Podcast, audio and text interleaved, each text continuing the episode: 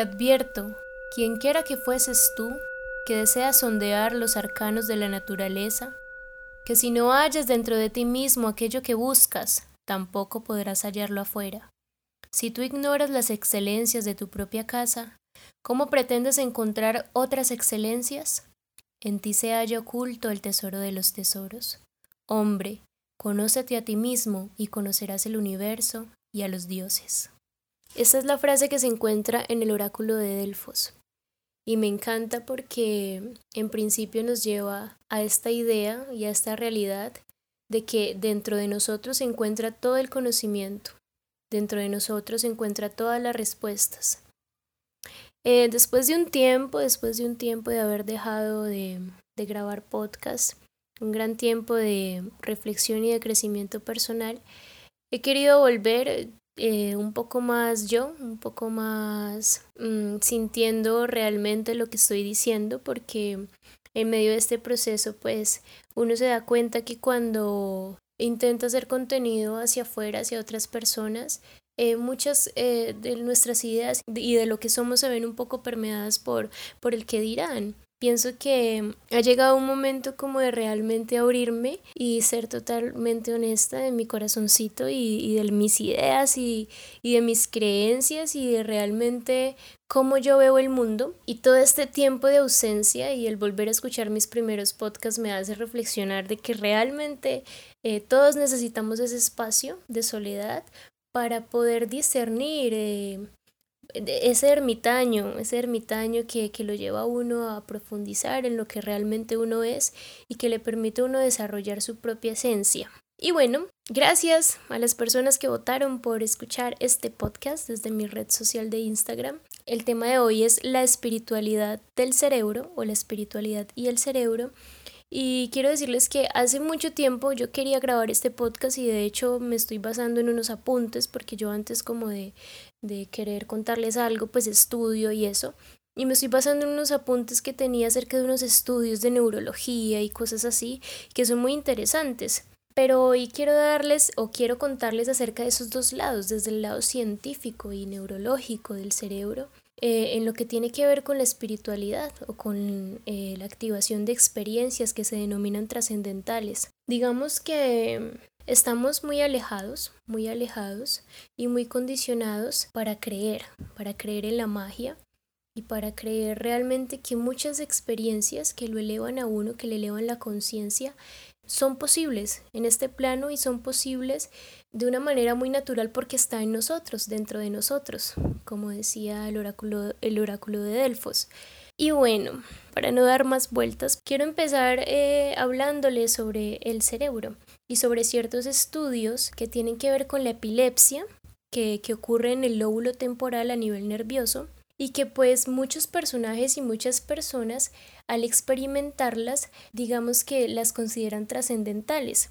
Esas experiencias cercanas a la muerte, experiencias como por ejemplo el salir en astral, sí, o el desdoblarse que llaman, que tienen que ver con experiencias espirituales o trascendentales. Resulta que mm, hay muchos personajes en la historia que han tenido esto de, de, la epilepsia y resulta que la epilepsia activa estructuras cerebrales del sistema límbico. El sistema límbico es el cerebro emocional. Es la parte emocional que digamos contiene lo irracional. Es una red de neuronas que comprende el hipotálamo, la glándula pituitaria, el sistema endocrino que regula las hormonas, el hipocampo que tiene que ver con la memoria y la información abstracta o los recuerdos y está en la corteza del lóbulo límbico que es la corteza más antigua. El sistema límbico tiene que ver con el aprendizaje emocional o la respuesta emocional. Ciertos personajes a través de la historia, después de una experiencia tan fuerte y tan trascendental, desarrollan algo que se llama el síndrome de Gestalt, que tiene que ver con conversiones religiosas, personas que se vuelven hiperreligiosas, que empiezan a tener preocupaciones filosóficas, adquieren un estado de conciencia, una vida más profunda, una vida de renuncia. Y esto es curioso porque, porque la activación de las estructuras límbicas tiene que ver con una estimulación eléctrica o magnética, o en otras palabras, espiritual, porque el espíritu es energía. Por otro lado están las experiencias cercanas a la muerte, donde muchas personas experimentan una sensación de paz, de felicidad, donde tienen encuentros en, lo que se llama la dimensión astral. Y eso tiene que ver a nivel químico con las sustancias como la morfina y la endorfina que, que estimula la paz y la tranquilidad cuando el cuerpo eh, pues está muriendo o el alma está saliendo o, se está desencarnando. Y estos dos lados son muy interesantes porque pareciera que desde el lado científico nos hemos quedado con la parte hormonal, con la parte mm, eh, bioquímica, sí, todo lo atribuimos a un intercambio de sustancias y nos hemos olvidado que detrás de todas esas sustancias, más allá del cuerpo, hay algo, hay algo más sutil que tiene que ver con la energía, porque todo es energía, que tiene que ver con el espíritu, que es quien rige y quien está detrás de todo este intercambio y todo este mecanismo que parece tan, tan frío, tan cuadriculado. Hay algo que también a mí me llama mucho la atención que tiene que ver con experimentos de física cuántica, donde al separar diminutas partículas de la materia, o sea, trabajar con la energía, se dan cuenta los científicos que en el acto de la observación estas diminutas partículas de la materia alteran su comportamiento, como si quien las viera pudiera modificarlas con la mente. Entonces se ven eh, cambios de posición, aparecen y desaparecen estas diminutas partículas. Y esto es increíble porque en esos niveles tan sutiles nos damos cuenta que realmente mm, la mente a nivel de energía influye y transforma lo que hay afuera. De esa manera, más allá de la materia y de la, y de la densidad, de la densidad de la materia, más allá del cuerpo, detrás de todas esas capas se encuentra lo sutil y lo verdadero, que reitero, y de nuevamente hago énfasis, es el espíritu.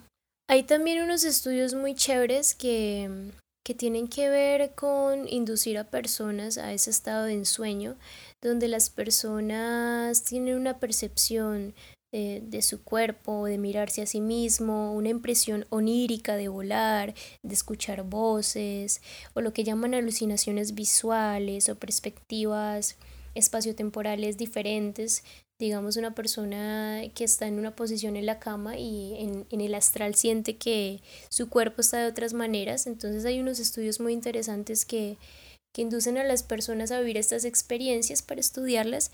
Y, obviamente eso desde un lado mm, enteramente científico. Y, y, a esto, y a estas percepciones o a estas concepciones se les denomina proyecciones de del aspecto sutil no físico de la personalidad en el espacio extrapersonal, o sea, eh, una separación real de la mente del cuerpo. Y hay una frase que, que rescato de uno de los estudios que leí y dice, aquello que llamamos racionalidad es más un producto de la historia que el fruto de un conjunto de estructuras cerebrales. Y bueno, ya habiendo pasado la mirada por estos estudios de una manera muy superficial claramente, porque pues mi interés no, no es explicarlo desde un punto científico, sí, sino más bien desde mi sentir y de cómo yo lo he vivido y de cómo muchas personas lo han vivido, para no poner tantas bases, para no poner tantas definiciones a algo que es tan natural y que está dentro de nosotros.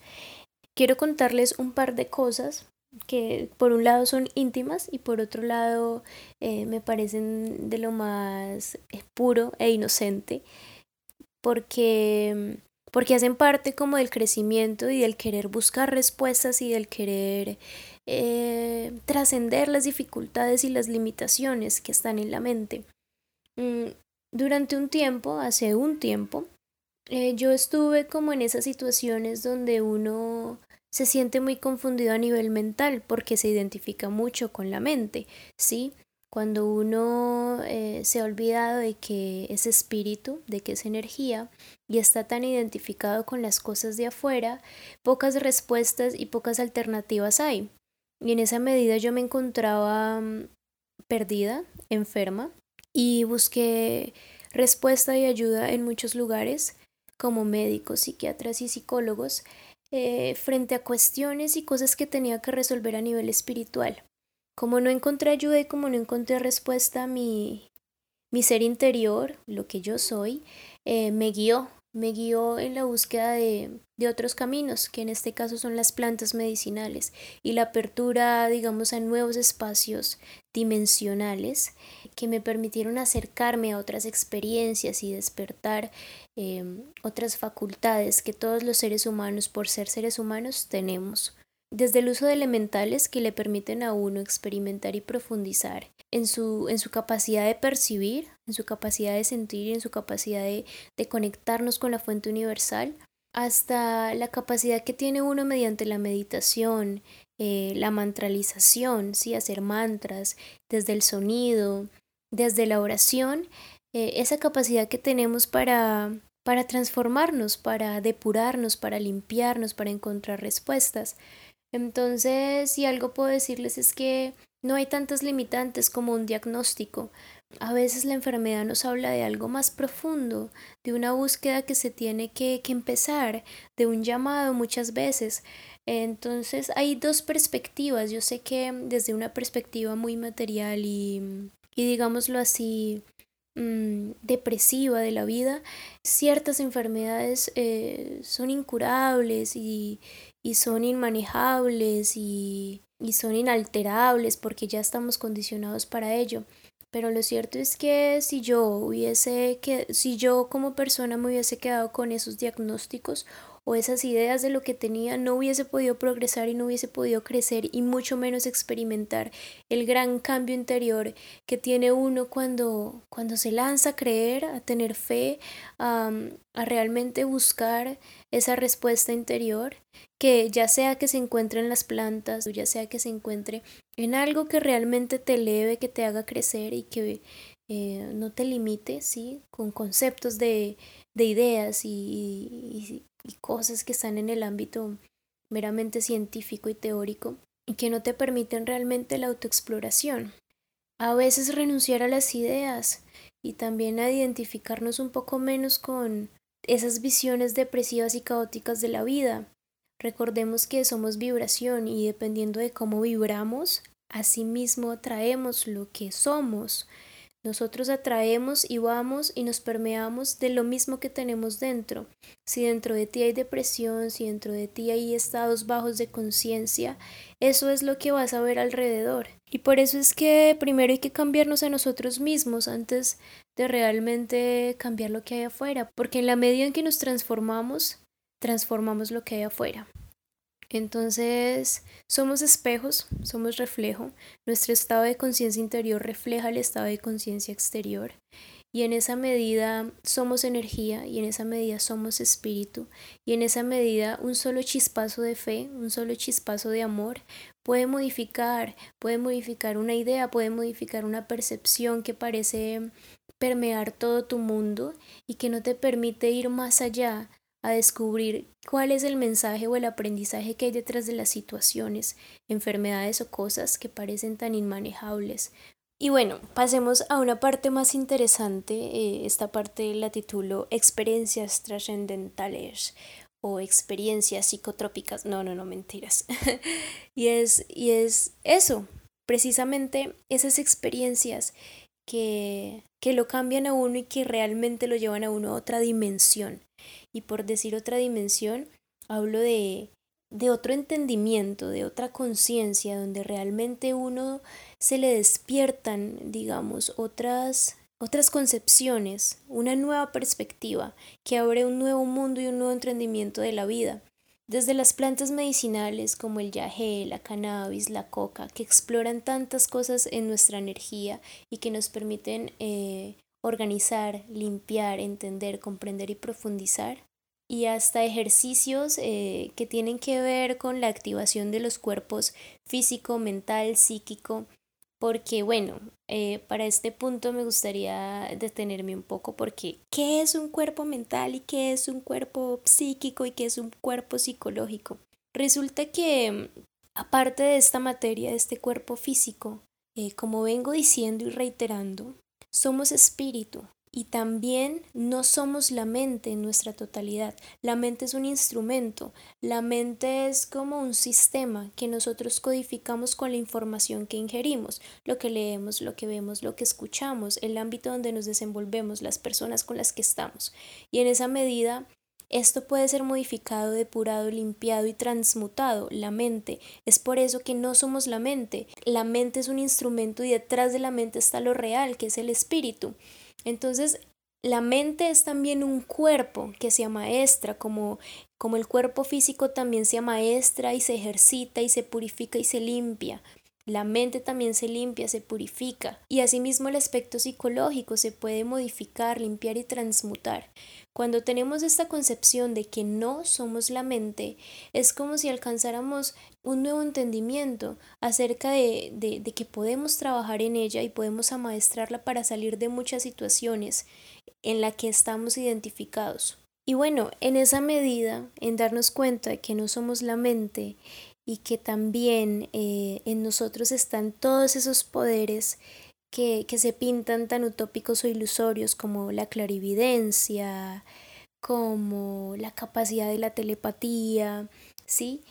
Parece eso como muy extraño, ¿cierto? Pero, pero créanme, son, son llaves y son poderes que tenemos en la medida en que vamos avanzando a nivel espiritual y reconociendo nuestra naturaleza divina. Entonces, eh, en medio, en medio de eso, en medio de reconocer nuestra naturaleza divina, de trabajarnos día a día, de depurarnos a nivel mental, físico, psicológico y espiritual, vamos desarrollando estas habilidades. Estas habilidades son experiencias que, que se le van presentando a uno en el camino, mm, experiencias tales como la visión, mm, no solo con, elementales o plantas sagradas, sino la capacidad de visionar o la intuición profunda de, de ver, de ver más allá de, de, lo que se dice, poder ver más allá de, de lo que se muestra, poder ver en la profundidad de los demás seres lo que hay, la capacidad también de, de sentir la energía de otras personas, de llegar a un lugar, y yo sé que a muchos nos pasa, de llegar a un lugar y, sentir esa energía y, y, sentir ciertas vibraciones negativas o positivas. Cuando estamos tanto en el plano mental no nos damos cuenta de estas sutilezas porque como vengo diciendo, desarrollar esas habilidades es parte como de depurarnos y de sobre todo tener fe para seguir en el camino. Es posible ver eh, más allá de, la locura o de la esquizofrenia, es posible ver muchas cosas eh, en las personas, ¿sí? ya sea las personas que pueden ver el aura, ya sea las personas que pueden sentir la energía o muchas veces em, profundizar en el pensamiento de alguien más, llamar a las personas con la mente, salir en astral y realmente estar consciente en, ese, en esa dimensión para experimentar otras cosas, porque el mundo astral es una dimensión más sutil. Si queremos tener todas estas experiencias y si realmente esto que, que están escuchando les vibra dentro y, y hay algo de verdad en sus corazones que dicen, wow, no suena tan loco, mm, y sienten ese llamado, hay que empezar a, sintonizar y a vibrar con esas frecuencias. Recordemos que, que somos lo que pensamos y que todo lo que existe en la mente existe. Si para ti no es posible, nunca lo vas a encontrar, nunca lo vas a desarrollar. En cambio, si tienes la fe y sobre todo la inocencia para creer, en algún punto del camino se va a mostrar. Pero para ello hay una única cosa, que es lo que rescato de todo el proceso que yo como individuo he vivido y también de todas las personas que conozco que, que intentan nutrir su espíritu y crecer, y es la fe, la fe en que realmente hay algo más y que hay millones de cosas que explorar, que no solamente eh, es esta vida tan cuadriculada, tan efímera y tan de placeres momentáneos que nos llevan a, a perdernos una y otra vez de, de, la realidad de esta existencia que es el trabajo espiritual. Por eso estamos aquí, por eso hemos venido. Y bueno, estamos aquí para descubrirlo, cada quien a su ritmo y con su camino. Y esto es solamente un mensaje de amor, un mensaje como de querer compartir algo de mi ser para ustedes.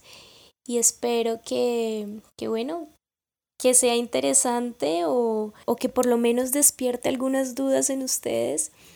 Y si despierta rechazo, pues también estoy abierta como realmente a, a que esto abra y trascienda y, se escuche.